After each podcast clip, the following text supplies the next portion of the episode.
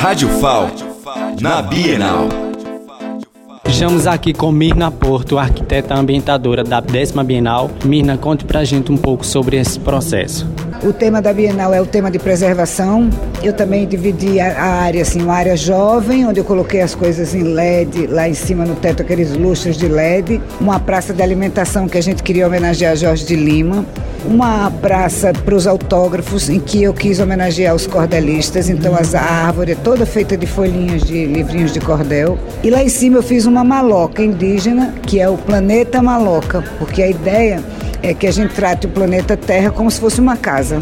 Então, baseada nas minhas experiências de trabalhar na Serra da Barriga, construindo coisas africanas, em Parintins, coisas indígenas. Já tinha feito uma maloca em Parintins, inclusive. Aí usei as mesmas técnicas que se usa para a construção de uma maloca real. Eu usei, só que metálica, e usei revistas.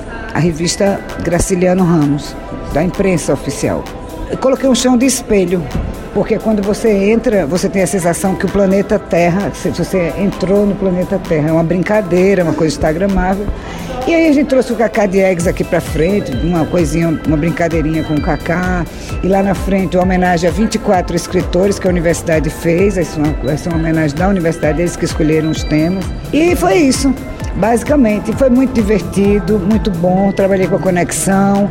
Sheila Maluf me convidou, já tinha feito outra Bienal para ela em 2011.